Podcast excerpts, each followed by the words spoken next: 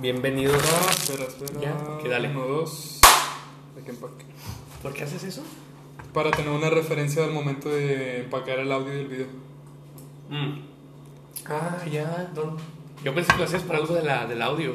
Sí. Bueno, da cuenta que das el aplauso eh, y cuando, ya Cuando estás en el programa, ajá, se ven los picos de donde. De hecho, el programa tiene una opción como para empacarlos juntos, Mm. donde se escucha el, el. Ah, vaya. Bueno, bienvenidos a este episodio 2 del podcast Starlight Avenue. Así es. Hoy.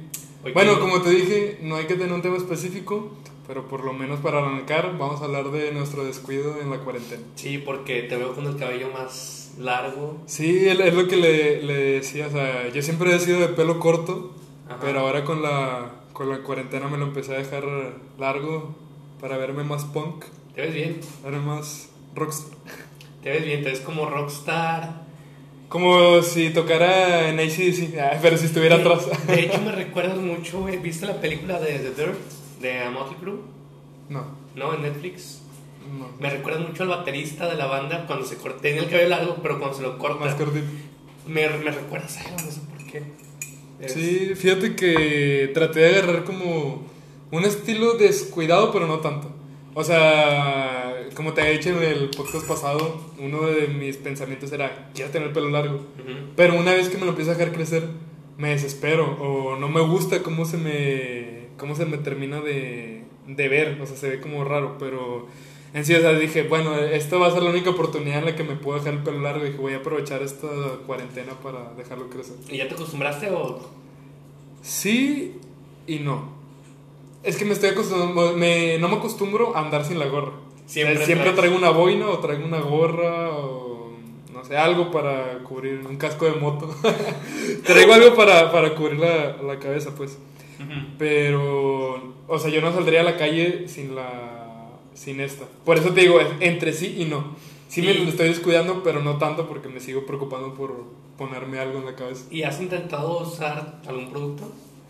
Pues fíjate que nada, es para la caspa porque Me refiero, usar tanto gorro.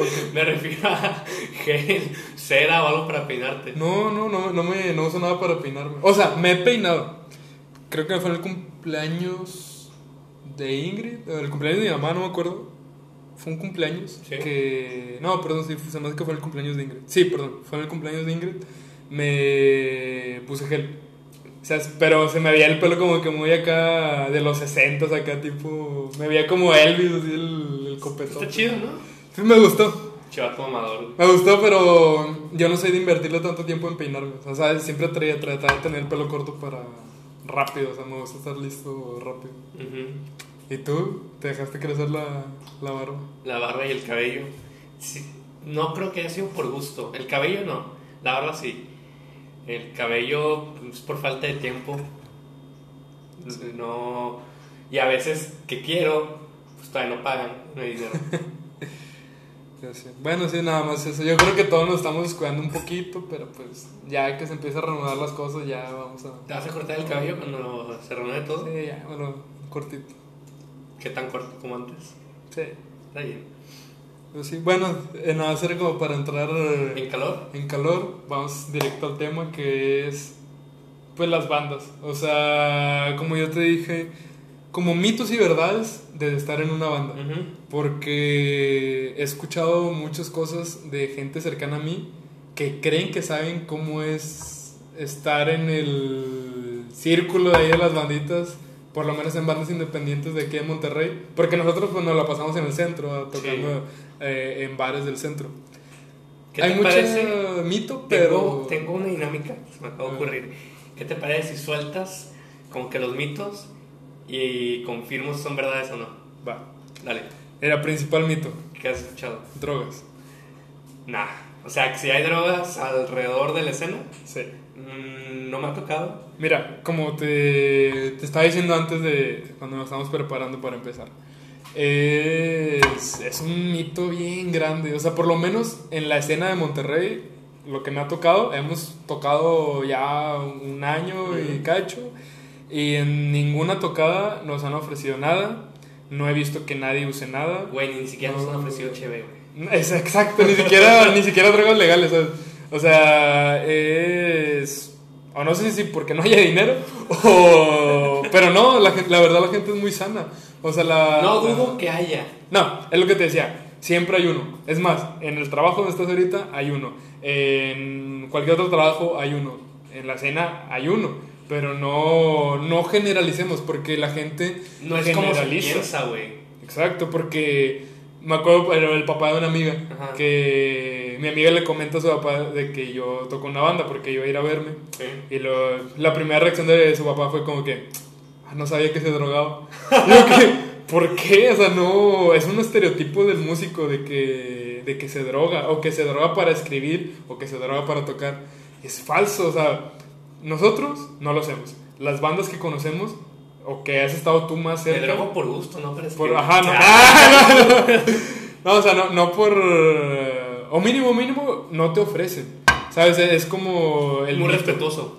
Sí, y. Tío, pero ni siquiera una vez, ni una sola vez nos han ofrecido nada. Y la gente que conocemos, siento que se mantienen un poco sanos, ¿sabes? No, no usan. no luego, luego ves cuando alguien consume drogas. Sí. Cómo se va acabando a sí mismo. Y esta gente se ve, pues bien. Ahí te va otro mito. Y ahora tú lo desmientes. Ah, muy, mucha fiesta. Falso. Falso, ¿verdad? Hablamos en el podcast pasado, en el episodio pasado, que sí estuvimos en varias fiestas, un after, pero Una vez. fue una vez, dos veces. Dos güey. La mayoría es terminas de tocar y a tu casa a dormir porque Sí. terminas muy cansado, güey. Muy agotado. Fíjate que siempre cuando voy a una tocada, pues eh, me acompañan ahí mis amigos. Ujú. Y es como, ¿sabes qué? Acabamos, muy cansado, vamos a cenar unos tacos y cada quien a su casa. O sea, Por lo general es más un after de cena. sí, es un after de Tacos. de tacos, o Ajá. no sé. Casi no hot dogs, pero venden muchos hot dogs a- En la calle. a- ajá, y Sí. alrededor, de Barrio Antiguo. Pero sí, casi siempre es como, acabamos. Sabes que a la una de la mañana estoy muerto ya. Sí, quiero ir a, a dormir. Está ese mito, ¿cierto? Mucha fiesta. Suelta otro. Mira, un mito también que se, se cree Ajá. que hay dinero. O sea, hay mucha gente que, Que cree, cree que en las primeras tocadas que hacemos mucho dinero. No digo que no se mueva dinero. Sí se consume mucho dinero porque vamos a tocar y la gente que nos va a ver paga una cerveza, paga una cena, Paga el cover, paga cover, o sea, hay dinero. Hay dinero. Pero güey. de que nosotros lo recibamos No. es muy diferente. No todo el dinero que entra nos va a llegar a nosotros. O muchas veces es dinero que se invierte en el escenario, en el... O sea, la gente que va a llevar la... Sí, la banda. Ajá, la banda, la- los amplis, la batería, no sé, todo lo que se mueve, realmente con eso se paga. Con ese dinero se paga el escenario para que nosotros estemos. Sí, porque el organizador tiene que pagar una cuota al, al bar. Entonces, Sí, claro, o sea, es- el dinero del cover es para el permiso, el- como le quieras llamar, de, de la oportunidad de, de que nos den el escenario a tocar, pero realmente el dinero que entra no, no, no llega a las bandas, o sea, las bandas no, la mayoría de las bandas independientes lo hace por gusto, no por, no por dinero. Sí, de hecho muchas personas te critican diciendo, ay, güey, ¿a poco tocas gratis? Y lo, lo tienen como que un poquito a burla, güey. Sí, sí. O como si dices que tocas una banda, es como, ah, ok, ese es tu hobby. Sí, güey. Ah, ok. Automáticamente lo relacionan con un hobby. Que vaya, de momento sí es un hobby porque no estás generando ingresos y lo estás haciendo por gusto. Entonces sí es un hobby. Pero tu visión es sacar de, de ese hobby. Ah, Es que ya hay bandas que generan. ¿sabes? O sea, hay, Sí. hay bandas aquí en Monterrey que generan buen público, que generan buen dinero, y ellos todavía lo siguen viendo como, ah, ok, ese es tu hobby. Sí, tienes, tienes razón. O sea, porque las bandas de cover es así, cobran. Ajá. Otro mito es que eh, tu perfil de Spotify deja mucho dinero. No, falso. ¿Te, te acuerdas las últimas stats que vimos? Generamos como 10 dólares en... ¿cómo se llama? 16. 16 dólares. Sí, Pero pues es dinero que invertimos en la misma página, ¿sabes? tienes una página. Y eh, no, no se compara al costo de la inversión de grabar. Porque hemos estado grabando nuevas canciones, hemos grabado las canciones que ya hemos sacado. Y es caro, o sea, realmente es, es caro producir un, un EP, producir nuevas cancioncitas. Y la verdad, de 10, 16 dólares que te regresa, no, no, No es tanto no costea. Entonces ahí es cuando realmente lo haces Es por gusto. por gusto, completamente es por gusto. Y ok, es un hobby que estás alimentando con tu propio dinero. Y claro que esperas en algún momento hacer ingresos, Claro. pero de momento es por puro gusto. Y yo te llegué a comentar alguna vez que si esto no llega a arrancar y ya estamos grandes con nuestras familias y todo, yo, lo- lo- yo no tengo problema con seguirle dando a mi hobby y seguir grabando canciones nuevas, seguir tocando a mis 40 años. Sí, sí. No tengo ningún problema con seguir siendo parte de la escena local. Sí, es como te dije, yo tengo la mentalidad de, ¿sabes? Esto lo hago por diversión, esto lo hago por amor a la música, esto lo hago por la exposición para nuestras propias canciones, ¿sabes? Porque Sí. ¿dónde más puedes tener exposición más que... O el feedback directo de la gente tiene que ser en un escenario. Sí, totalmente. Eso, yo respeto las transmisiones, pero realmente no es lo mismo. Ya hemos visto transmisiones de, de la banda cuando Ajá. te has conectado y se siente bien diferente. No, para empezar, el audio no, no es lo mismo, no se siente, no siente la misma vibra No. que un ampli rebotándote el. Sí, la, la pinche bocina, güey, las- la frecuencia. Otro mito es que es muy fácil hacer una rola, güey. O hacer como una rola buena, por así decirlo. Y es que está muy cabrón, güey. Sí. Porque, o sea, me refiero a la grabación de la canción. Sí, sí. De que es muy fácil. Te hacen el comentario, oye, ya graba más rolas, ya me aburrí las mismas. Y es, Ah, hay mucho trabajo Hay- del artista y del productor porque, ¿sabes? Nos ha tocado, ¿te acuerdas de, de un juego más? sí, Fue más de un año.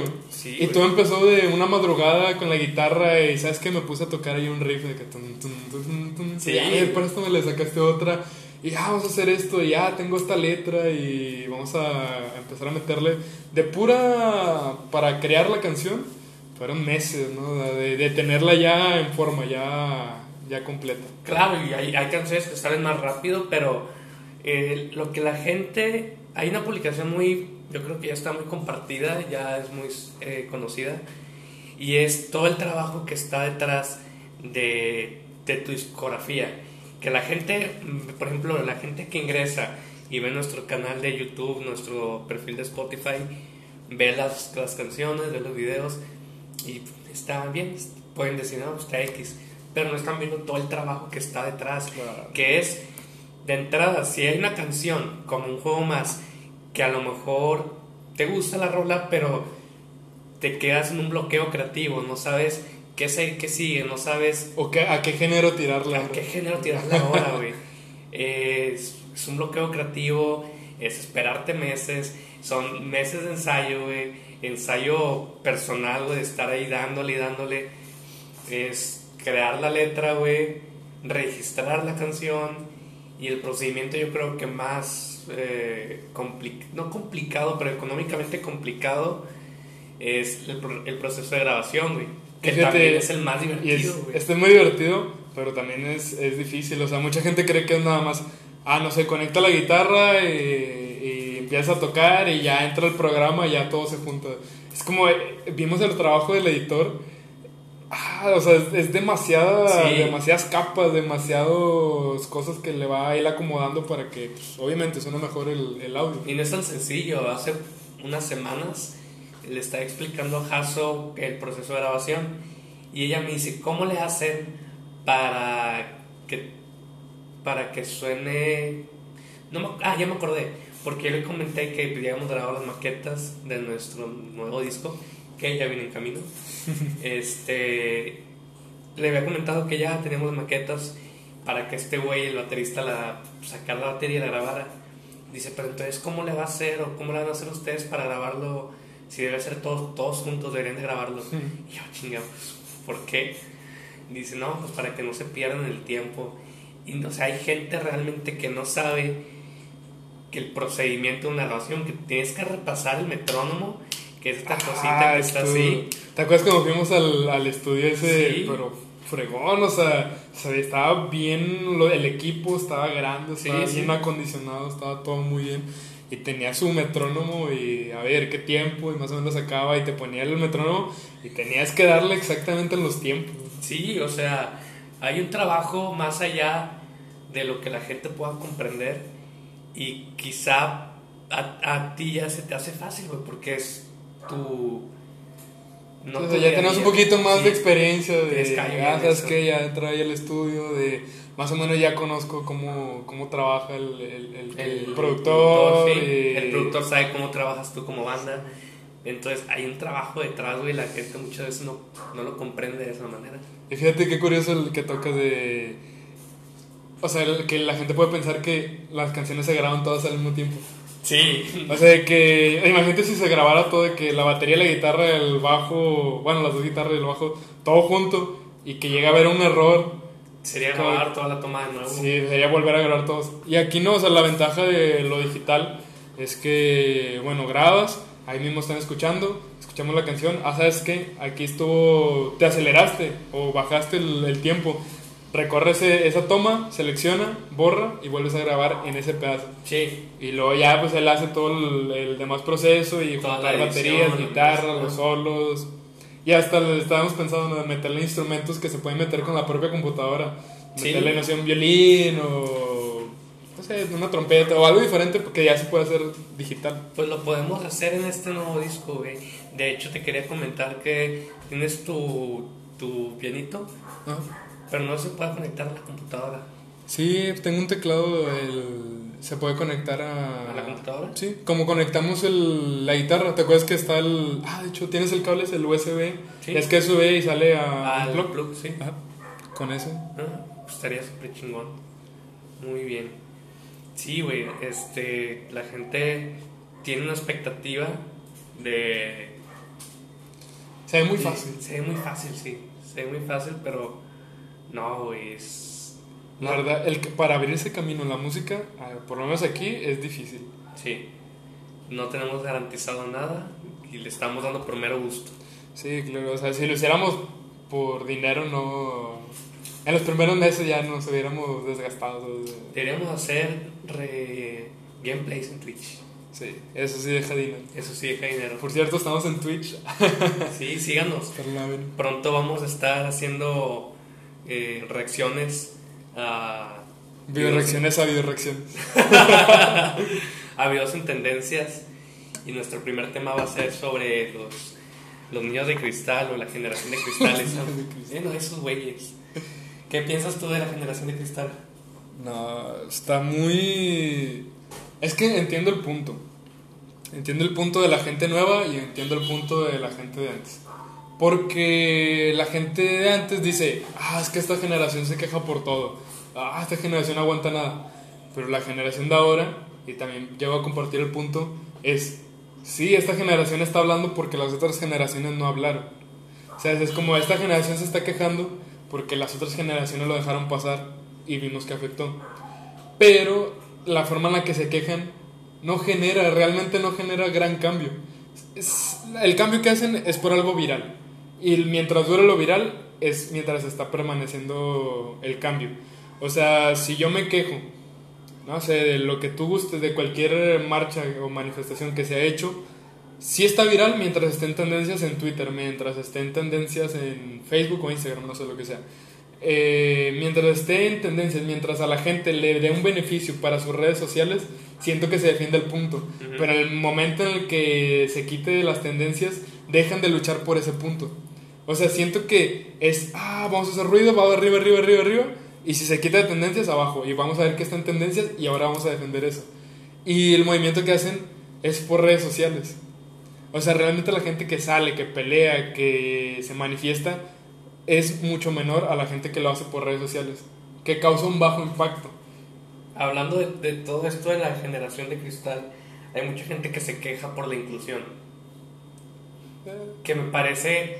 Hay mucha, o sea, hay mucha gente que critica la generación de cristal, pero esta misma gente, que por lo que he visto, es, son las personas que se quejan de la inclusión eh, de razas, géneros.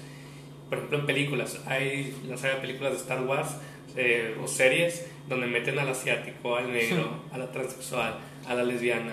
¿Qué opinas tú de eso? Checa, checa los Power Rangers. El amarillo es asiático, el negro es el negro, el, el típicos estereotipos. Pues en Patru- Super Patrulla Delta el negro era el rojo, güey. ¿No era el rojo? Era el verguero. No me acuerdo. Pero bueno, ¿qué opinas tú? O sea, tú, ¿cuál es tu postura si tu serie o serie de películas que más te gusta mete ese tipo de, de inclusiones? Pues es que yo lo veo como innecesario. ¿Por? O sea, es, es como... Mm, ¿Viste la última de, de Vengadores?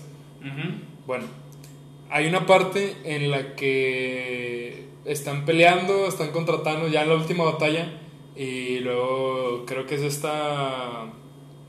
eh, ¿Cómo se llama? Capitana Marvel, o sea, Brie Larson. Creo. Y de que no, que tengo que llegar a tal. Y como le dice, ah, es como que va a estar difícil. Lo, no, ella tiene nuestro apoyo. Y salen todas las mujeres y se juntan y lo hacen. Ah, o sea, es como que está muy forzado poner el poder de la mujer. Todos sabemos que las mujeres son muy buenas. No tengo, no tengo duda de eso. Pero ¿por qué está muy forzado? Está muy forzado porque se ve, se ve el mensaje muy explícito de, ah, somos mujeres, nos apoyamos entre mujeres y puras mujeres y vamos todas. Y es como, ¿sabes? No tenía que ser así. Puede haber sido el Capitán América, Spider-Man y, no sé, el, el que le hacía de la abeja, no sé, otras mujeres. ¿Pero te afecta eso? No me afecta, pero siento que estoy seguro que en los cómics no estaba así. ¿Sabes? Es, que lo están forzando para ver como que, ah, sí, las mujeres. Y no tengo problema, o sea, me gusta mucho el movimiento de las mujeres. Yo apoyo mucho al, al feminismo porque es cierto. Pero- a pesar de que están los derechos y todo, no son los mismos derechos. O siguen viendo a la mujer como menos cuando no es así. Pero te estás quejando de esta escena. Es que me estoy quejando porque estamos hablando de cómics. Porque es, es algo que no tenías por qué hacerlo. Pero, o sea, ¿cambia algo? No cambia nada. Entonces, ¿por qué la gente tiene problema con eso? No, no, o sea, no, no es tanto problema, solo, o sea, no me voy a poner a pelear, no voy a hacer una marcha porque quiten eso. Es como Sí. solo que lo vi y Se te hizo forzado. dije, no era necesario.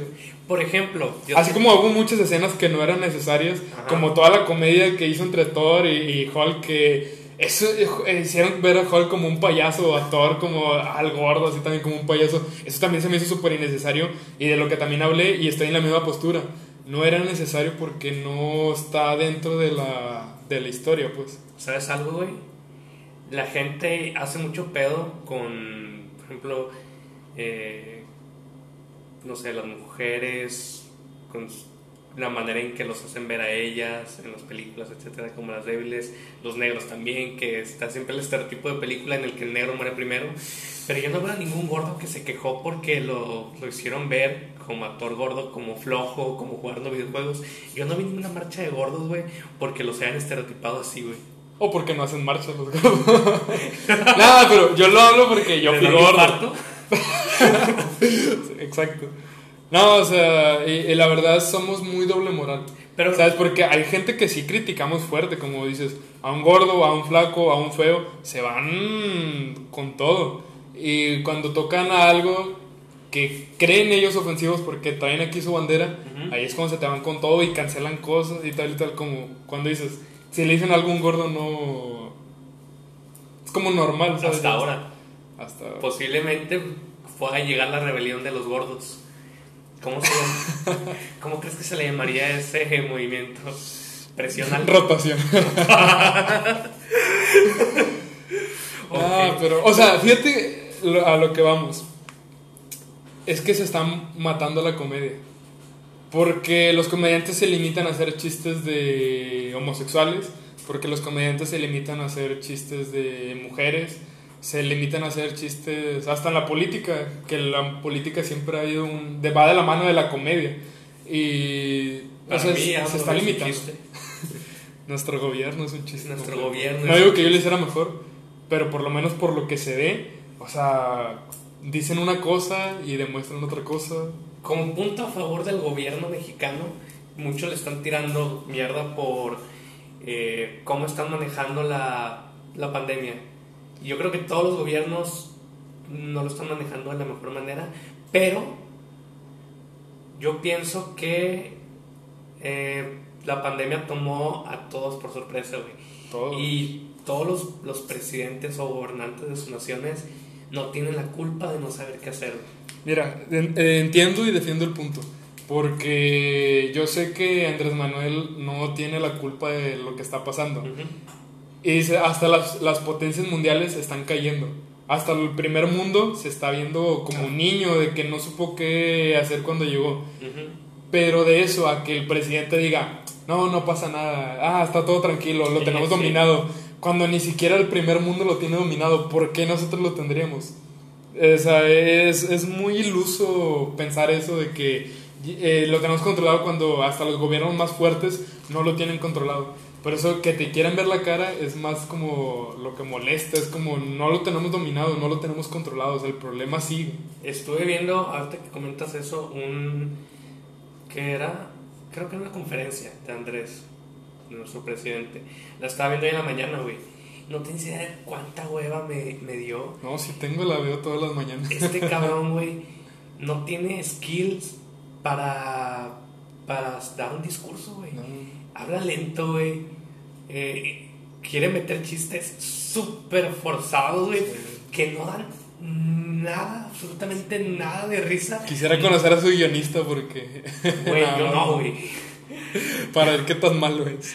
Y realmente me, me puse a pensar, no entiendo cómo hay gente, güey, que realmente eh, predica todo lo que este cabrón. Mira, yo lo comentaba con un tío hace unos días. Le digo, fíjate, fíjate cómo ganó Andrés Manuel. Las ideas de Andrés Manuel no estaban tan mal hace 20 años. Hace 20 años sus ideas pudieron haber funcionado. Pero, pues como lo dijo Ricardo Anaya, que era el candidato del PAN, nos decía, el, el problema no es que seas viejo, o sea, el problema es que tus ideas son viejas. ¿Sabes? Me gustaba poner el ejemplo del blockbuster. ¿Sabes? Blockbuster hace años Era fue un bueno, gran negocio sí. y si hoy pones un blockbuster en meses, en días te vas a la quiebra. Nadie va a un blockbuster. No existe ya blockbuster y aunque pusieran un blockbuster nadie vaya a rentar películas. Entonces es un negocio que antes funcionó pero hoy no. Y Andrés Manuel es un presidente pues necio. O sea, dicen que está rodeado de gente que, que es muy bien preparada, pero él sigue con sus planes de lo del tren Maya, de la refinería, del aeropuerto. Pues, ¿para qué invertir ahorita en una refinería que no está dando, que no va a dar nada, que no nos está dando gran cosa? Fíjate que no sabía. Quería, pero- bueno, está, si no me equivoco, reestructurando Sí, la. Que- Ay, no, todavía no. Estaban en pláticas. En Creo que. Samuel García estaba como que detuvo el, el proceso, ¿Por qué? pero no sé bien la verdad. Nada, más bien la que salió en, él mismo publicó Ok. que como que se había detenido ahí en cadereita, que hasta lo apedrearon algo así en, con la camioneta, pero no sé, tercer mundo. Eh, pero bueno, o sea, de, de hacer las refinerías como es malgastar el dinero. Y de- también vi unas estadísticas que decían que la mayoría del petróleo que, que se usa aquí en México no es para las gasolinas. Ujú. ¿Sabes? Como que la gasolina la, la importan de otros lados. O sea, igual este petróleo no se usa para, Para para, gasolinas. Decían el tren Maya. Dice, ¿para qué sirve ahorita seguir metiéndole millones de pesos al tren Maya si no hay turismo, si la gente se sigue muriendo de hambre, si bla, bla, bla, o sea, todos los demás problemas? Y el aeropuerto que canceló después de que se le habían invertido millones de pesos para empezar a construir otro nuevo que va a costar más todavía. Y lo del avión presidencial que se va a rifar, que el premio no es el avión, que es dinero, que el dinero se lo van a quedar y además se van a quedar con el dinero la rifa. O sea, es una es un circo, o sea, literalmente le están dando nada más vueltas a, a las cosas. Y te decía, eh, Andrés Manuel, ¿sabes por qué ganó? ¿Por qué? ¿Sabes cuánto es el porcentaje que votó el pueblo por él? El 60%. ¿Sabes cuánto es la cantidad de pobreza que existe en México? El 60%. Decía, el gancho de Andrés Manuel era prometerle cosas a la gente que vive en la pobreza, porque pues la pobreza es la mayor cantidad de población que tiene México. O sea, decía, si tengo el voto de la gente humilde, pues con eso voy a ganar. Y como la gente de escasos recursos no tiene tanto acceso a la educación, no tiene tanto acceso a las propias cifras de él, no tiene acceso a lo que la mayoría de las personas podríamos tener acceso como abrir Twitter y empezar a ver las noticias ahí, o literal abrir el noticiero, ver el norte, o ver periódicos o noticias de lo que realmente está pasando, pues ellos siguen como que apoyándolo ciegamente. ¿Por qué? Andrés Manuel malgastó el dinero de México, dando las becas para los ninis, dando, aumentando el, el, el dinero que daba la gente de la tercera edad. O sea, todo el dinero ese lo regaló, lo empezó a regalar entre la gente pobre de México. ¿Qué hacía la gente pobre de México? Hasta me da coraje de ver en la mano izquierda el sobrecito de, del dinero Sí. y en la otra habían comprado droga o habían comprado cerveza o gente mayor que lo utilizaba para comprarse una tele. ¿Sabes? Es como no debes de yo entiendo, lo hizo bien por el pueblo, pero lamentablemente nuestro pueblo es un pueblo en el que no puedes confiar. No le puedes dar mil pesos así a alguien porque se lo va a ir a malgastar. El problema de que eres pobre y te dan dinero, güey, es que no tienes una educación financiera. No sabes cómo invertirlo correctamente. Claro. Entonces, pues yo creo que también a nosotros nos puede llegar a pasar, güey. Y no somos de la clase baja.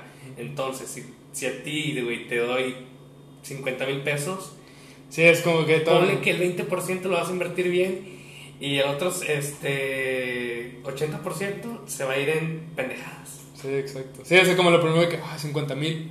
Voy a guardar 30 y a ver qué me gasto 20. ¿sabes? Sí, como que es el problema, no puede confiar en nosotros porque no tenemos una buena educación financiera desde niños. Ahora imagínate, güey, la gente pobre, güey. Fíjate, y eso que yo me considero que ahorro, que pues me he tratado de mantener mis gastos, que, Ujú. ah, ¿sabes qué? Si tengo tanto dinero y Bueno, se ven las cosas difíciles, Sí. no puedo estar malgastando. A diferencia de, es que no sé cómo le hace, pero la gente que gana el salario mínimo, por cierto, aquí en México el salario mínimo está en 88 pesos diarios.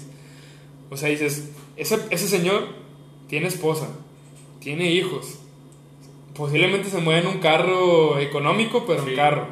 Eh, a veces hasta tienen amantes. Y todos los fines de semana, o si no es que diario, Les alcanza está agarrando cerveza. Pues se dice, ¿cómo le hacen ganando el mínimo? Es lo que yo estuve viendo, porque se, se hizo un meme, güey, de enséñame a administrarme. Pero, güey, realmente no creo que haya mucha ciencia detrás. O sea, ves al niño, güey, y el niño posiblemente no tenga recursos para estudios, güey.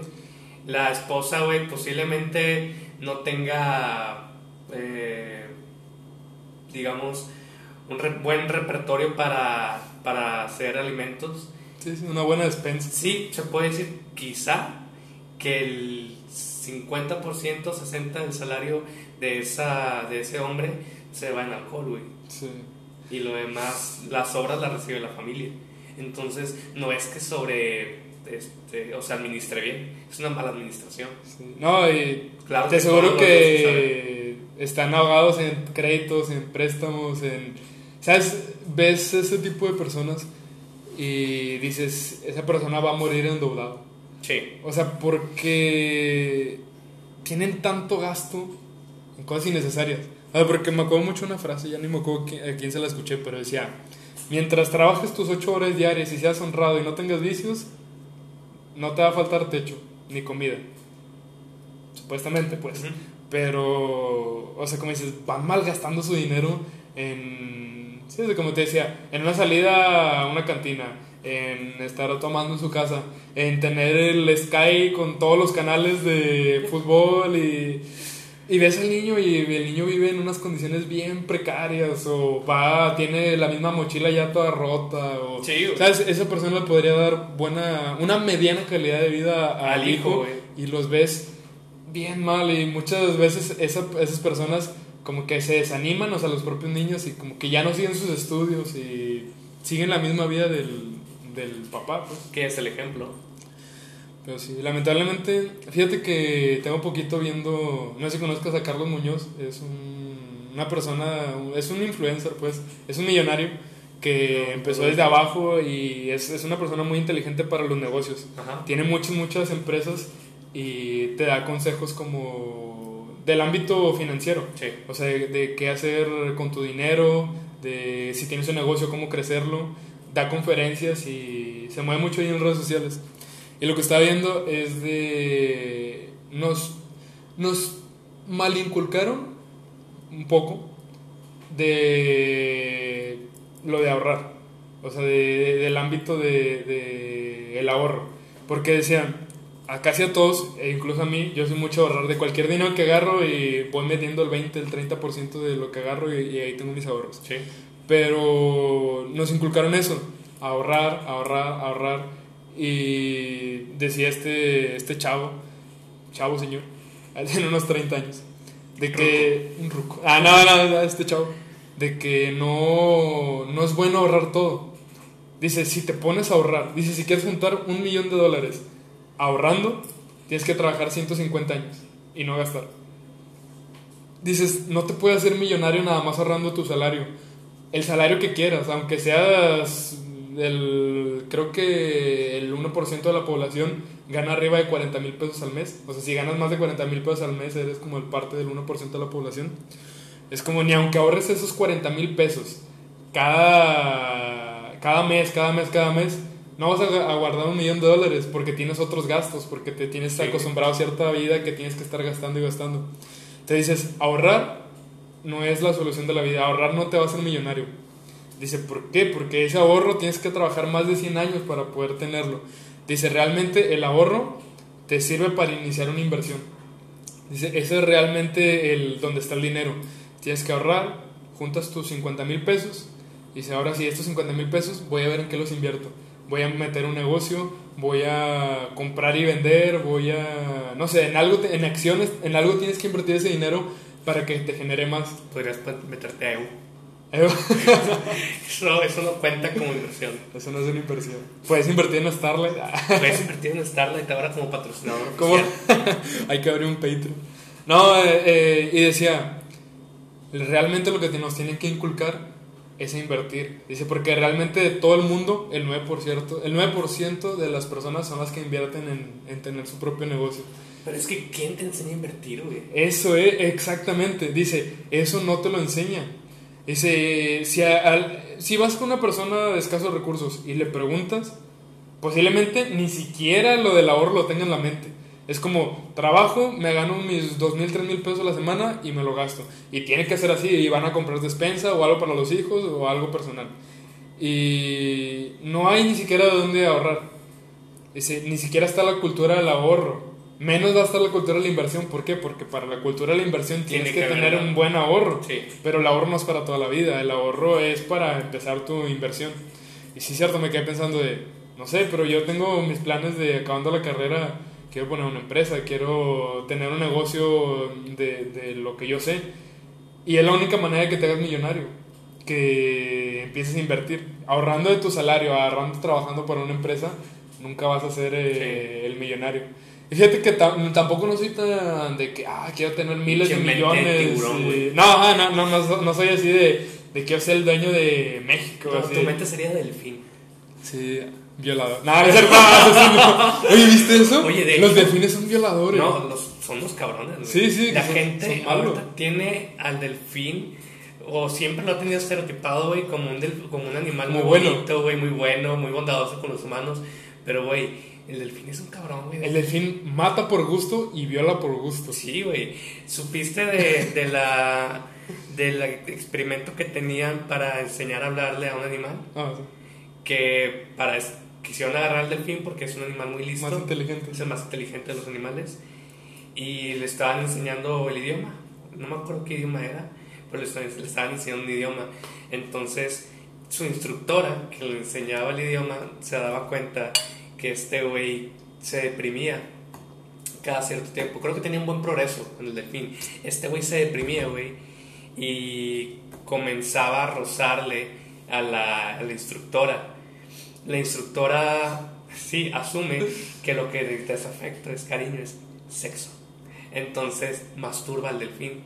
Oh. Cuando masturba al, delfín y este güey termina, vuelve como, se podría decir, motivado a las enseñanzas, o sea, como que está otra vez a la disposición de aprender. Entonces eh, aprende, aprende y otra vez se decae y vuelve a rozarle a la instructora Estuvieron así un par de meses, si no me equivoco, semanas, hasta que se dieron cuenta que no, que el delfín lo único que quería era que su instructora estuviera pues, haciéndole masturbaciones, las chaquetas.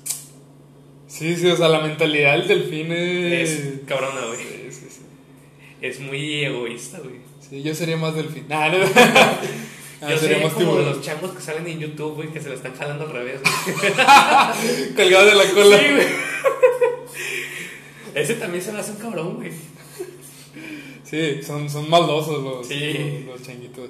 Tipo como el mono capuchino de los chiquitos en, Sí, yo sí. maldosos. O un mono araña sería. Mono araña. Sí. Hablando de eso, eh, hiciste un comentario de que el gobierno es como un circo. Pero estuve pensando, ¿y sabes qué más es un circo, amigo? El Ataide. ¿Eh? El Ataide. Solari. el Soleil. ¿Soleil o Solari? Soleil. Del sol. Solari entonces son, son los paletos, ¿no? No sé. bueno, Te fuiste. sí, me fui. Ah, las redes sociales, güey, son un círculo. Completamente son, son un circo. Perdón. Porque piénsalo. Tienes a personas, güey. Hablando de los influencers. Hablando de las personas que graban videos en Instagram. Sus videos bailando, güey, perreando, güey. Haciendo bromas, güey. Velo como Instagram un circo, por ejemplo. Donde entras, ves a las personas, güey. Un vato, una morra perreando, güey, bailando. Por likes, por atención, güey. Que es lo que hacen los animales en los circos, güey. Este, pues, están bailando, están haciendo malabares por la atención de la gente, güey. Pero estas personas, güey, eh, se, se escudan mucho con la premisa de que lo hacen para ellos mismos. O sea, no lo hacen por ellos mismos. Honestamente, no lo hacen por ellos mismos. Si lo hicieran por, para ellos mismos, güey, lo harían en su casa, güey, sin grabarse, Sí, güey. Y ahora entiendo que te quieras grabar para ver cómo te ves. Ok, ten un respaldo y lo subes para ti nada más, no sé, solo yo. Es que no es así. Hasta No. te sentirías tonto Sí, de es- es un- grabarlo y para Es un nada, circo, güey, es un circo. Tu like es como un aplauso, güey, del circo, güey. Y los aplausos son adictivos. Sí, güey, y la gente se vuelve adicto a los likes. Es eso. Es, es un circo, güey. Pero la diferencia es que al, al, al animal se le obliga, güey. Se le tortura en el circo para hacer eso. Y el humano lo hace por gusto. Sí, total, o sea. Y como lo acabamos de decir, es muy adictivo recibir likes. Sí, güey. ¿Te acuerdas cuando subimos nuestro video de Portland que llegó como 4000 vistas? Sí, de hecho mi chica azul tiene 9800. Sí, o sea, es, es muy adictivo estar viendo los números crecer y luego vas viendo crecer y vas viendo de que, ah, le dieron like, lo compartieron. Somos parte del, del circo. Somos parte del circo. Pero, como, bueno, no me gustaría decirlo, pero por lo menos la página está como figura pública. Somos desde una página de figura pública que eso quiere, quiere tener exposición. Sí. Lo hacemos totalmente con la idea de tener más exposición para No nos- compartir la música. Exacto, no nos queremos esconder bajo la premisa de que lo hacemos para nosotros. No, Aunque no, sí, no. lo hacemos por gusto. Tocamos por gusto, Ajá. pero nuestras canciones queremos tener la, La finalidad es exposición. que, ajá, que lleguemos a, a la mayor eh, cantidad de gente posible. Sí, porque de hecho en mis redes sociales, eh, Facebook, Instagram, Twitter, todo, todas mis redes sociales yo no publico. Entonces no publico, no comparto, no reacciono, no... La tengo porque me gusta el entretenimiento. La tengo porque es como para mí... Porque me gusta ver a los animalitos bailando. No, no sí, pero, pero me gusta ver eh, a qué anda haciendo un amigo, eh, El lo que comparte. Te aseguro que el 70% de nosotros mantenemos nuestras redes sociales por ver memes. Sí, güey. ¿Sabes por qué nuestro entretenimiento? Porque mi tele yo no lo uso. Ya no tengo un, un codificador de canales en mi tele. No uso la tele. No, ni yo. Eh, De y- hecho, ni siquiera veo Netflix. Cuando veo Netflix es con mi pareja, güey. Sí, tío, yo tampoco dejé de ver Netflix y si acaso veo contraté ahora Amazon Prime y estoy viendo series viejas. Veo Malcolm, veo... ¿Ya viste la película de Wonder? No. ¿No? Deberías verla. Es la, la, la precuela de Scarface. La voy a ver. ¿Está en Prime? Mm, no sé. Supongo que sí. Bueno, la vi en Netflix. Pero pues sale un morrillo con la cara cortada. Scarface. ¿En serio? No, pero tiene cara. Te iba a decir, no creo, pero... ¿Has visto el video del niño? El que hace la escena de, de Scarface cuando está en el escritorio con la cocaína. No, también le disparan. Sí, hace, es una apuesta de primaria. Está el niño así que, con la cara cortada y está, le pusieron como azúcar, creo, así en el escritorio. Sale con la say hello to my little friend. A tirar. Está bueno. No, no lo he visto. Ah, pero en sí, o sea, es eso. Bueno, por ejemplo, Netflix o, o Prime Video es literalmente entretenimiento. Te están vendiendo entretenimiento. redes sociales se vende como un entretenimiento, pero de gente a la que mm, la mayoría no les están pagando por eso. Ujú. O sea, de perdido los que hacen producciones de Netflix o de, de Prime Video o de cualquier otra plataforma Son pagados. son pagados. Y aquí es como, no sé, lo que ahorita se ve publicidad son en historias. O las más las historias de Instagram. Sí. Y sabes, es como que a veces abro Instagram y pongo, veo una historia, es como que parece que están publicitando cosas a las que no le están pagando, ¿sabes? Es como que compran algo y están tomándole fotos o videos o no sé, sus nuevos audífonos o lentes o lo que sea. Es como que me están metiendo más comerciales y ya no veo la tele para no ver comerciales y entro aquí y me metes más comerciales. No, pero yo creo que es. No sé cómo es la cultura de. de estar en todo momento exponiéndote. Estar a la exposición de los demás. De que mira lo que estoy comprando, mira lo que estoy tomando. Fíjate que lo manejaban como, ¿sabes qué son las redes sociales? Es el Big Brother moderno. Es el Big ¿Sabes? Big Brother era 24 horas estar grabándolas, haciendo todo lo que hacían, con quién estaban, lo que veían. O sea, literalmente es exponer tu vida. Y yo, lo primero por lo que no uso redes sociales, es de eso. Me gusta mantener muy mi vida privada. ¿Sabes? Pocas personas me conocen. O sea, realmente Sí. cómo soy, eh, cómo me expreso. La mayoría de las personas piensan que soy una persona muy seria, piensan que soy inteligente y muy cerrado. ¿Sabes? Cuando realmente... Eres inteligente y eres cerrado. Sí. O sea, en parte sí, pero realmente no me conocen bien, bien. O sea, por ejemplo, cuando estamos hablando, que ya nos relajamos totalmente, la gente no pensaría que soy como soy. ¿Sabes? Sí, como que ya me relajo y empiezo a meter humor negro, empiezo a El humor negro. reírme de más, a... Me preocupa el humor negro, güey, porque lo quieren censurar poco a poco. Yo no creo que algo como el humor negro se va a censurar, güey, porque es ese pequeño, esa pequeña brecha, güey, en la que puedes hacer, no sé, ah, no de beneficio, güey, pero puedes sacar el lado positivo a lo mejor de algo negativo. Es que mira, la comedia, la comedia y la tragedia son la misma cosa, vista de dos puntos diferentes. Sí. Hay cuenta que para la comedia es la persona que está viendo el accidente que pasó. La tragedia es la persona que está en el accidente que le pasó. O sea, es, es- es como, lamentablemente, bueno, no sé si es lament- lamentablemente, pero muchas de las personas ya no están del lado de la persona que está viendo, se están poniendo del lado de la persona que le está pasando. Sí. Y ahí ya no es chistoso. ¿Sabes? Cuando ya está la tragedia, cuando ya no es, ya no da risa, se pierde, se, Ujú. ya se muere ahí el chiste. Entonces, es, es ser muy sensible. No digo que esté mal ser sensible, pero es muy. Sí, es muy ponerse sensible a. No, no digan chistes de sordos. No, no digan chistes de mudos.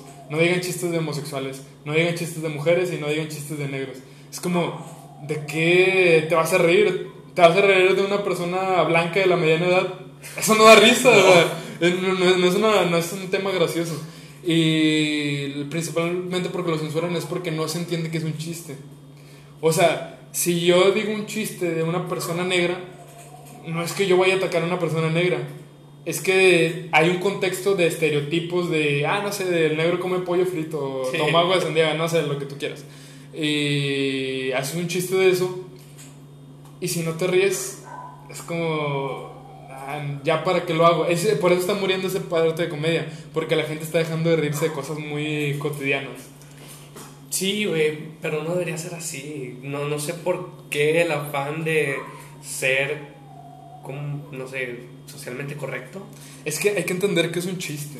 O sea, por ejemplo, cuando nosotros nos decimos un chiste entre nosotros, nos decimos un insulto entre nosotros, sabemos que es un chiste, sabes que no me lo contexto de que es, no es el afán de hacerte de, o de ofenderte. Sí, sí. Es solamente para pasarla bien. Sí, es como cuando entramos y, ah, pásale homosexual, no sé, es como, Pásale gay. no tenemos problemas con homosexuales, No. tenemos conocidos homosexuales, Claro que tenemos sí. amigos, los apoyamos, eh, no Eso tenemos los nada. apoyamos me suena muy. No sé, tengo problemas con Yo conozco personas bisexuales, homosexuales, Pero, es como, pero ¿por qué bueno, es cierto, ¿por es cierto. apoyarías, güey? Es cierto, no lo apoyamos. Y hay que, hay que quitar la palabra toleramos, Ajá. incluimos y apoyamos. Porque no es una. Eh, tiene mucha razón. No es alguien que esté abajo y lo subamos. Exacto, que esté arriba y lo bajemos. Son, pero somos No es personas alguien que necesite tu apoyo, güey. Exacto, no hay que apoyar. no hay- no bueno, sí hay que apoyar porque están las mentalidades anteriores que no los aceptan. sería defenderlo. Defender, exacto. Es como si alguien súper machista Ajá. o eh, va a ofender a una mujer, ahí te metes, ahí Sí, sí, sí, sí. defiendes porque dices, ahí está mal. Pero tienes razón, o sea, si no hay nada de qué defender, no hay nada que apoyar, o sea, son, somos sí, sí. Pero lo que voy del punto es de que nos podemos decir cosas y... Es- ah, de pásale manco, de pásale es negro. comedia, güey. Entendemos que es un chiste, yo no me puedo ofender ni tú te puedes ofender porque No, nos digamos claro cosas. que no. Voy a tomar como referencia la foto donde está Jim Carrey con Stephen Hawking, que le este Jim Carrey está haciendo su, su burla, como que le está pisando el pie con la rueda. Oye, Stephen Hawking nunca se ofendió de eso, güey. Hizo burla también de eso. Stephen Hawking hacía burla de su discapacidad, güey. Hacía burla de su propia inteligencia. Decían que era... Era, sí. Que era rudo, sea, que te pasaba con la silla por encima. Sí, güey. ¿por qué la gente no puede ser así, güey? ¿Por qué no puede aceptar su propia tragedia y convertirla en, Comedia. en comedia, güey? En algo agradable, güey. Como te decía, comedia y tragedia es lo mismo, solo tienes que ver el punto. Tienes que encontrar una línea, güey, entre la comedia, o sea, también entiendo que tienes que encontrar la, línea, el balance entre la comedia y entre quizá el abuso, güey. No, no pasar de, de comedia a, la- a la ofensa, güey. Sí, o sea, una, una cosa es reírse con la persona y otra cosa es reírse de, de reírse de la persona. La otra estaba pensando eso, güey, de reírse de la persona. Por ejemplo, yo no considero que sea así en todos los casos. Por ejemplo, si yo me, me río de ti, quizá yo estoy pensando mal, güey, pero si yo me río de ti, güey, porque eres gordo, no me estoy riendo de, o sea, vaya, lo dije mal. No, si yo te tiro carro por gordo, no me estoy riendo de ti, güey. Me estoy riendo de tu situación de obesidad. De los estereotipos, como Sí, te decía. porque tú- Pero- Tú eres, ok, tú eres gordo en ese momento, pero tú puedes cambiar por completo, güey. Y yo estoy haciendo gracia, güey, de, de la obesidad. Si tú me tiras carro a mí, güey, por, este, mm, no sé, eh, No sé, que parece homeless. que parezco homeless, sí, por verla, en cualquier momento yo me puedo rasurar, güey. Te estás rasura, te estás riendo, te estás, estás haciendo chiste, güey, de mi estatus actual, güey, pero yo no lo tomaría personal, güey. O sea, es que también es mucho de la persona. Primero tienes que tener confianza. No puedo llegar con un desconocido, un desconocido y decirle, ah, gordo, ah, negro, no sé. Claro no no puedes. hacer. Sí puedes, pero no va a ser gracioso. a lo que voy es de que te puedes decir cualquier cosa con cualquier persona siempre y cuando esa persona se ría. Si esa persona no se está riendo de lo que le dices, ya no es gracioso. Exacto. Y si hay otra persona que está riendo, pero la persona a la que se lo dices no se ríe, ahí ya es abusar, o sea, ya es meterte Tiene con razón, persona. sí, exacto. Esa, esa es la línea, güey. Exacto. Si la persona con la que estás intentando, eh, no sé si sea empatizar a través de la comedia, pero bueno, crear un vínculo a través de la comedia, no se está riendo, güey, y los demás se están riendo contigo de él, eso ya es abuso. Sí, sí, sí. Por eso o sea, te decía, el chiste es encontrar la persona o el grupo de personas que se sepan llevar. O sea, que yo te digo una cosa, pero si yo estoy diciendo es porque estoy aceptando que me digan. Ahora, nos quejamos porque ya se está quitando eso, o cada vez son menos los grupos que aceptan la- la- el humor negro. Pero realmente existía o era tan abundante el humor negro antes? Sí. Sí. Mucho. Bueno, sí. Métete a ver series. Métete, a ver series viejas, películas viejas. Bueno, tienes toda la razón, dices, sí. estos chistes jamás hubieran podido aprobarse en el, 20 en el 2020. Tienes toda la razón. O sea, chistes sexistas, chistes homofóbicos, chistes. Hasta a los homosexuales los interpretaban como locas en, en las películas, ¿sí? como que la voz bien aguda y bien amanerado, así. Cuando hoy en día. Ay, no me acuerdo qué película, pero sé que hay una, una película que hay homosexuales Sí. que no son locas. Y es verdad, hay mucha gente homosexual que no, no es así extravagante y loca. se comportan mejor que uno, güey. Sí, mucho. Y, y a lo que voy yo es que no, no. Se están perdiendo los estereotipos. Y parte de eso es que se está perdiendo la comedia.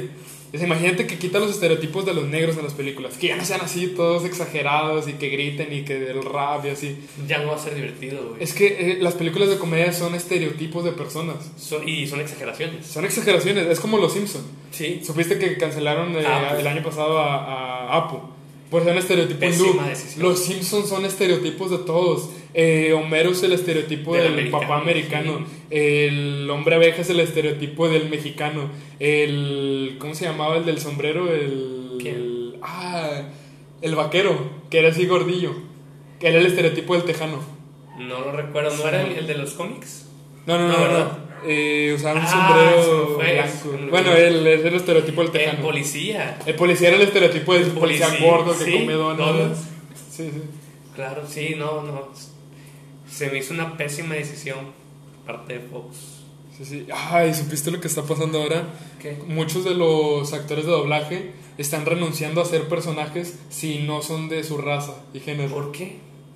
O sea, ¿Por qué? porque pasó. Bueno, no sé si viste Bojack Horseman. eh, ya se acabó.